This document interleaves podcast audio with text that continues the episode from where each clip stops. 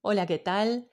Mi nombre es Alicia y en este espacio, directo a tu corazón, te dejo una reflexión de agradecimiento que va más allá que una costumbre de buenos modales. Siempre tenemos la oportunidad de agradecer, tanto en lo positivo como lo aparentemente negativo. ¿Te ha pasado que después de un tiempo te das cuenta que lo que veías como resultado negativo fue lo mejor que te hubiera ocurrido? Porque no siempre es lo que queremos.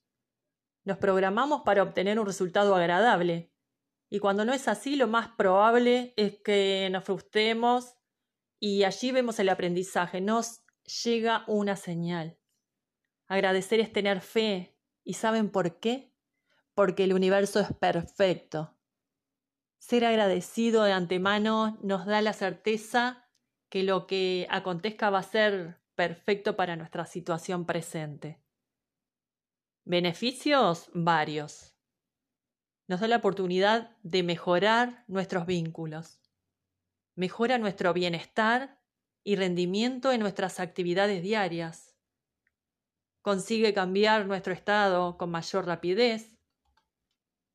Mis motivos, muchos. Agradezco porque nuestra familia está unida, por tener pensamientos y sentimientos en concordancia, por hacer lo que mi alma la hace vibrar. Agradecernos a nosotros mismos es muy sanador. En mi caso, me agradezco por ser resiliente, por ser honesta, por elegir el camino que me brinde paz en mi corazón. Si tendremos oportunidad y tantos motivos para agradecer en un día, en una semana, imagínate en estos meses venideros. Es una muy buena idea para programar este tiempo, que no se nos pase el 2021 como un año más. Hagamos la diferencia Vos, ¿cuántos motivos tenés para agradecer? Pensá, son muchos más de lo que crees. Te dejo un abrazo grande.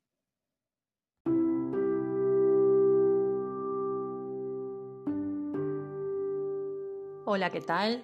Mi nombre es Alicia y te dejo esta reflexión directo a tu corazón.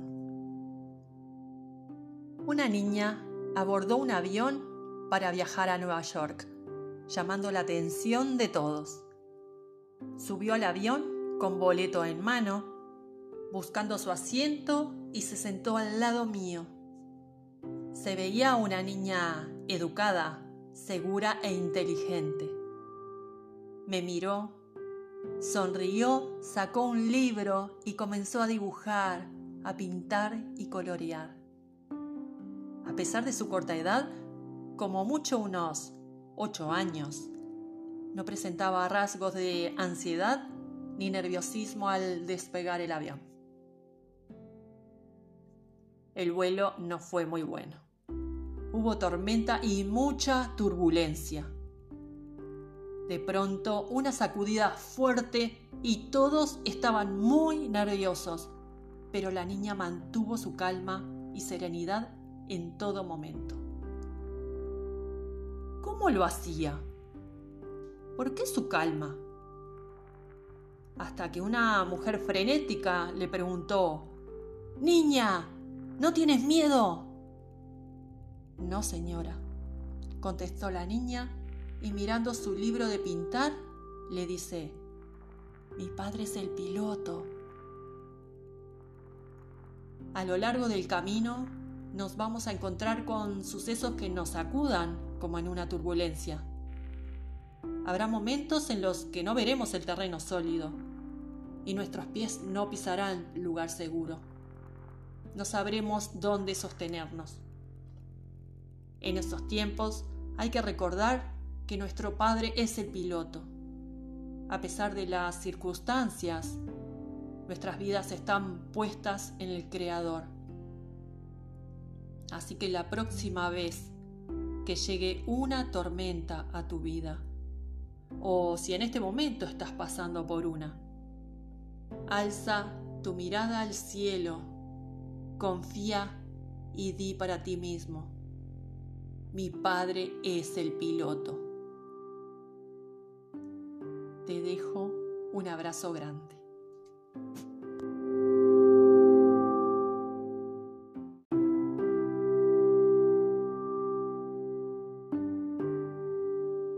Hola, ¿qué tal?